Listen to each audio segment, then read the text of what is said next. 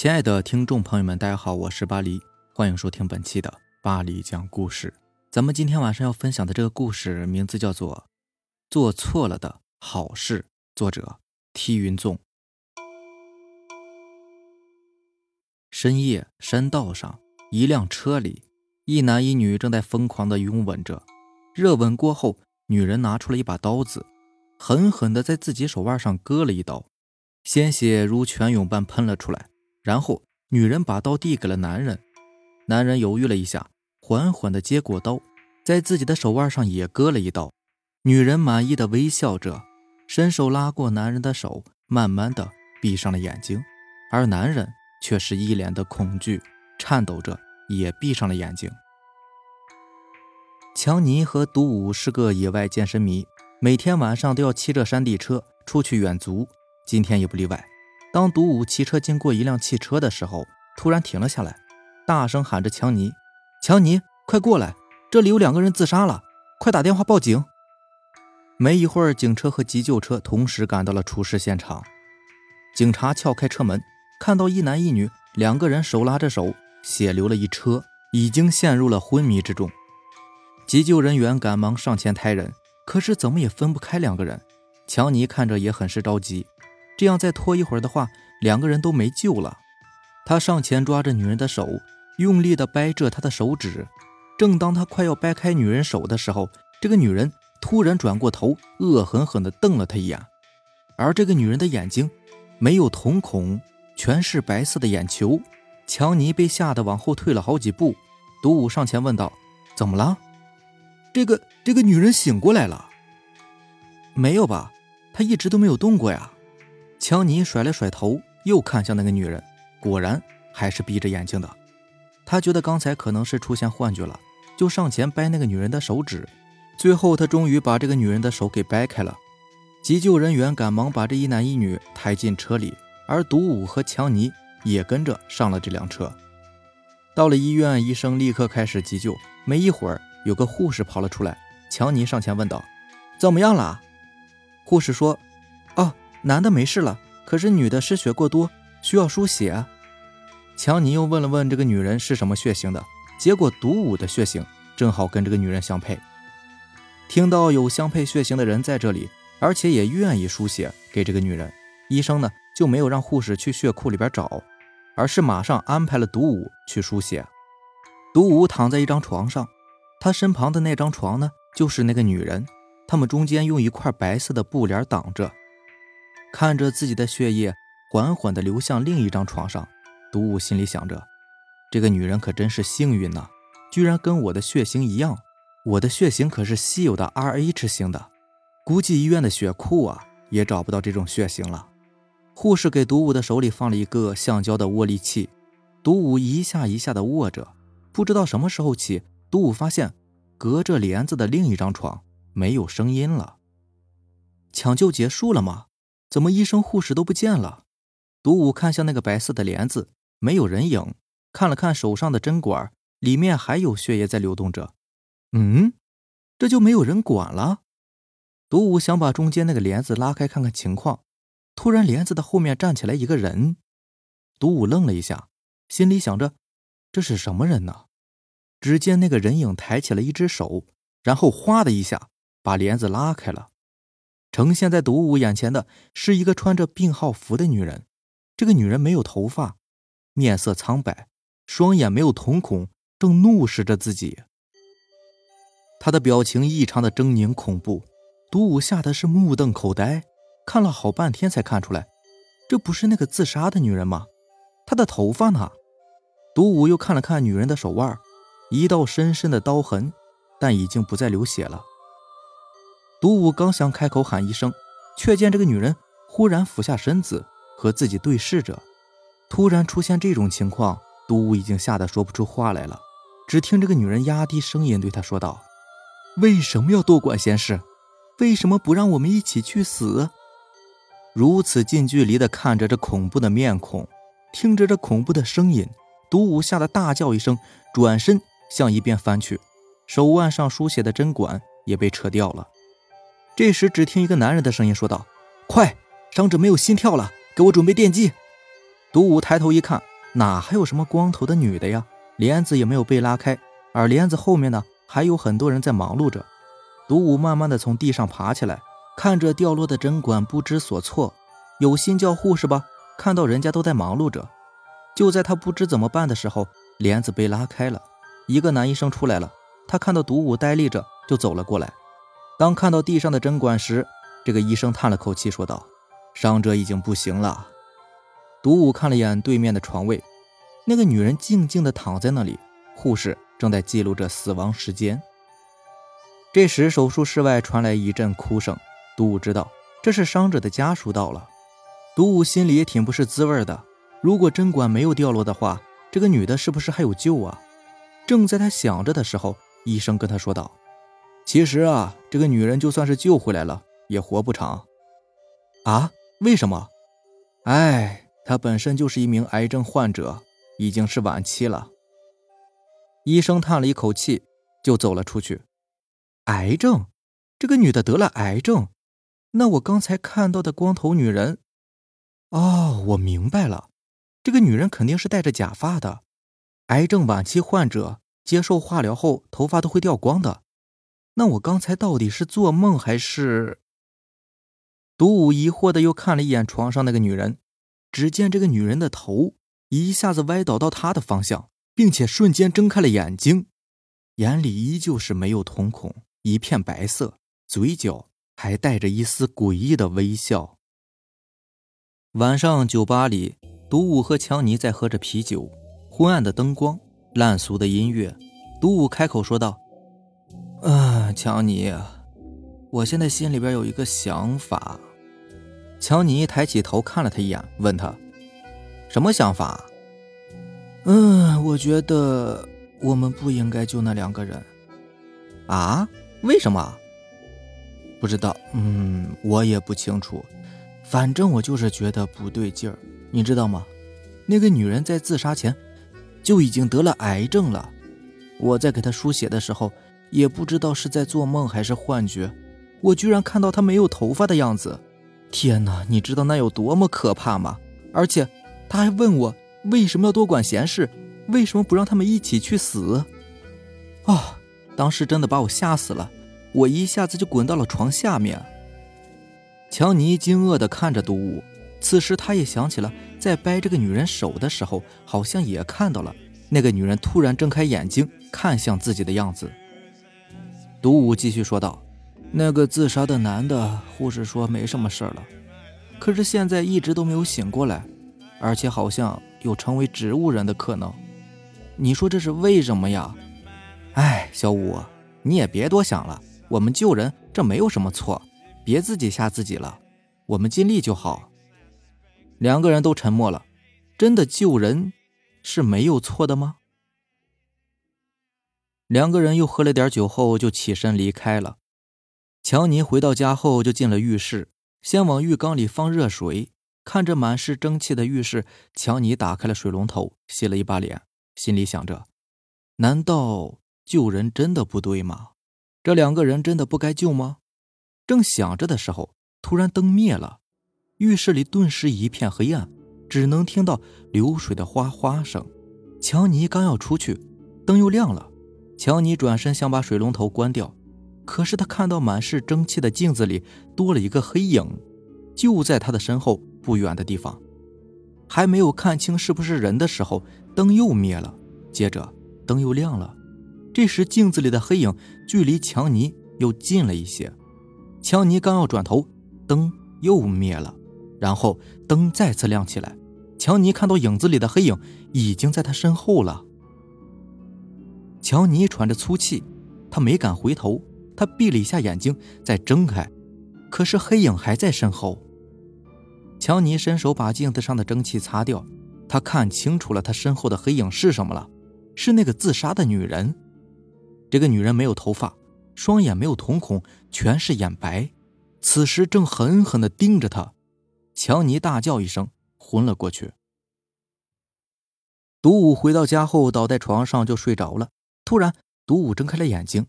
他看到自己又来到了医院里，此时的医院空无一人，连值班的护士都没有。悠长的走廊，昏暗的灯光一闪一闪的，好像随时都会熄灭。独舞很害怕，他想离开这里，但是这条走廊好像永远也走不完一样。到后来，他精神都快崩溃了，开始发疯般的狂奔起来。也不知道跑了多久，他感觉到累了，就靠在墙上坐了下来。这时，他听到了一阵脚步声。独舞抬头看向发出声音的地方，只见走廊的远处有一个身穿护士装的人推着一辆车向他的方向走来。空旷的走廊上，一个推着车的护士，昏暗的灯光，这种场景真是诡异到了极点。独舞没有说话，他看着护士慢慢的路过了他的身边。独舞发现那个护士有点面熟。猛然间，他想起了那个自杀的女人，而这个护士就是她。这个女人推着那辆车，上面还盖着一层白布，白布的下面还搭拉着一条人的手臂，这条手臂随着车子的运动也是一晃一晃的。这是一辆运送尸体的车。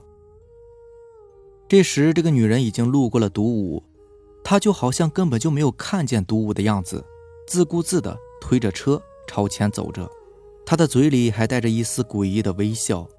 杜武转头看向路过他的女人，杜武惊呆了，因为他发现这个没有尽头的走廊，不知什么时候起多了一个门，而门的上面写着三个大字：“停尸房。”杜武猛地从床上坐了起来，呼呼地喘着气，浑身都是汗水。他想下床去喝点水，可是马上发现不对。他看到自己居然穿着病号服，被子也是白色的，而手上还插着针管，针管里的血液还在流动着。毒物害怕了，我怎么还在医院里？我这是在为谁输血呀？他慢慢的顺着针管连接的方向看去，天哪，又是那个自杀的女人。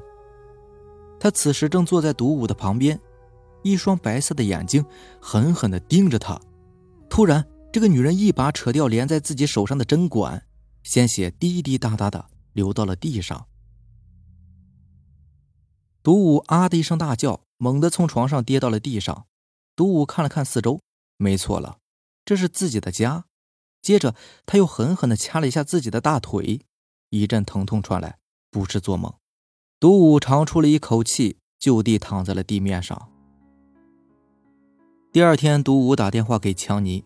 想把昨天晚上做的梦跟他说一下，可是强尼一直不接电话，没办法，只好去强尼家里找找了。可是敲了半天的门也没有人出来，奇怪了，这小子跑哪儿去了？独舞离开强尼家后，在街上漫无目的的走着，也不知道走到哪里，他听到了一阵唢呐声。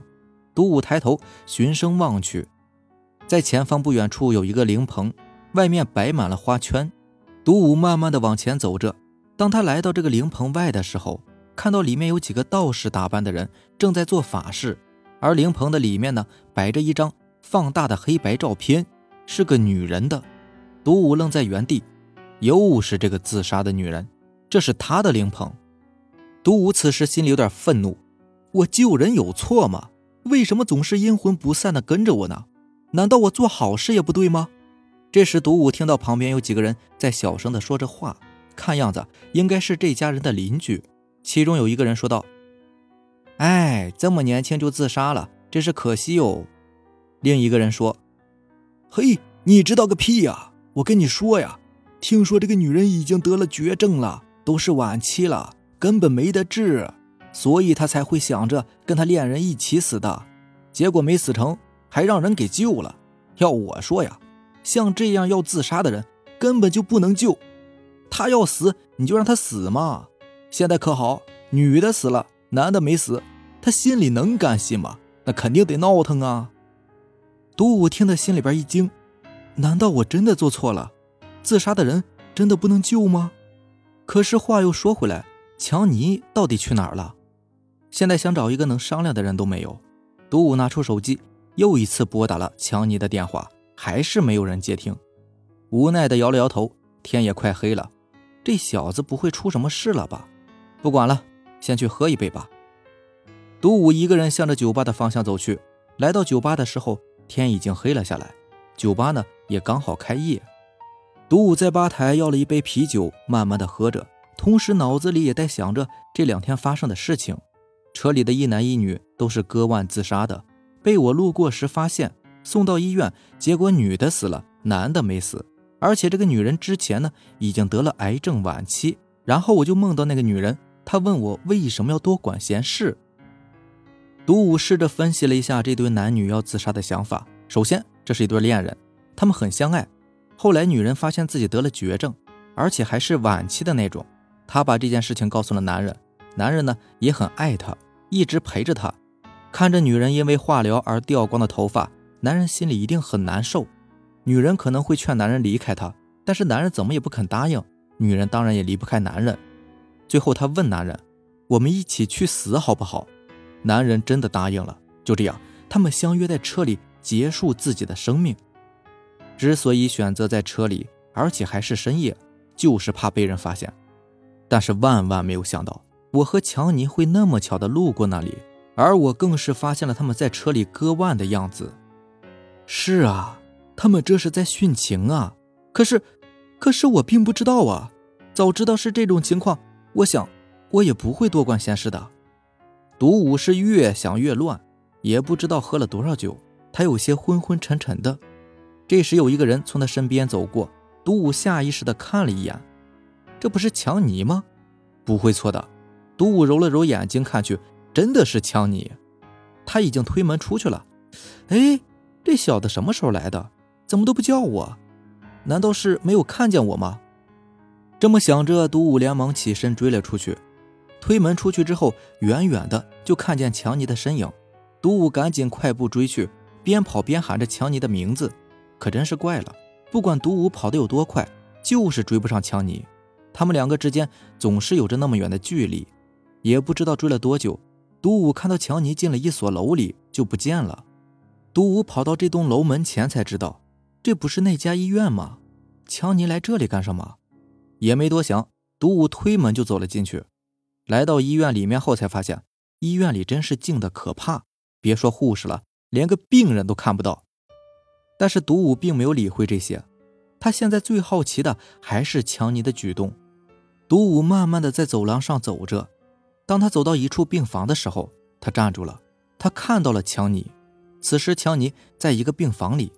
他的面前是一张病床，床上好像还躺着一个人。强尼背对着独舞，独舞并不知道强尼在干什么。他刚想喊强尼，可强尼突然猛地高举双手，手里好像还握着个什么东西，然后双手又狠狠地落了下去，然后再举起双手，又狠狠地落了下去。这不对呀，这个动作怎么好像是在用刀子砍人呢？独舞急忙冲了进去，直接把强尼撞到了一边。这时，独舞才看到这床上躺着的不是别人，正是那个自杀没死的男人。只不过此时这个男人浑身是血，嘴里也不住的往外冒着血泡，身体也是一下一下的抽搐着。独舞吓坏了，他转身冲着强尼大喊：“你疯了你！你为什么要杀他？”强尼不知道什么时候已经站了起来，他听到独舞对他说的话后。面无表情地说道：“两个人一起自杀，就应该一起死，不能有一个活着。”接着，强尼又抬头看向独舞，说道：“我不是说过叫你不要多管闲事吗？”独舞心里边一惊，这个声音不是强尼的。这时，强尼又说道：“你既然这么爱多管闲事，那你也去死吧！”说着就扑了上来，双手掐住了独舞的脖子。独舞这时才发现，掐住自己脖子的已经不是强尼了，而是那个没有头发的女人。她此时瞪着没有瞳孔的眼睛，表情狰狞凶狠。独舞拼命地挣扎着，心里也发了狠：你想让我死，我先让你再死一次。想到这里，独舞双手也掐住了那个女人的脖子，这一人一鬼就在地上扑打起来。最后，独舞翻身压在了那个女人身上，双手用力。额头青筋暴起，慢慢的，那个女人停止了反抗，躺在地上一动不动了。独舞坐在地上疯狂的大笑起来，哼，鬼又怎么样？还不是被我干掉了？哼！笑过之后，独舞又看向地上那个女人，啊，这，这不是那个女人，是强尼。独舞瞬间愣住了，这是怎么回事？他赶紧上前摇晃强尼的身体，可是已经没有用了，强尼已经死了，是被自己活活掐死的。独舞傻傻的坐在地上，抬起头看了一眼外面的走廊，此时有一男一女正隔着玻璃看着他，然后冲他慢慢的挥了挥手，便离开了。正是那两个自杀的人，他们终于可以在一起了。昨天夜里，警察接到医院护士的报案。说有两个人在病房里被杀了。警察赶到现场后，看到有一个男人在病床上被杀，是被人连刺数刀，失血过多而死的。另外一个男人躺在地上，面色青紫，舌头外露，脖子上还有一道手指印，看样子应该是被人掐死的。除此外，还有一个男人，这个男人坐在地上，目光呆滞，嘴巴也不知道在嘀咕着什么。警察问他什么呢？他也不说。这时，警察又开始询问报警的护士。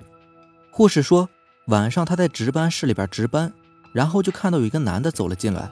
他问了一声：“你找谁呀？”这个男人就回头看了他一眼。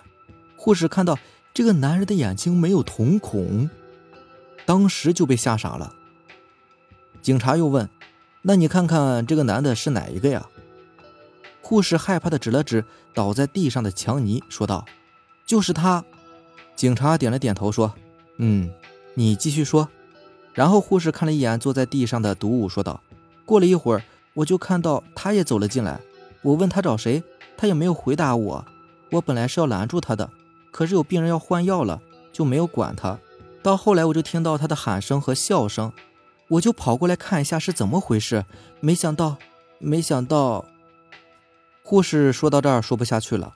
警察也基本了解了一些情况。但案发现场就只有独武一个人是亲身经历的，可现在却已经是神志不清了，问什么也问不出来。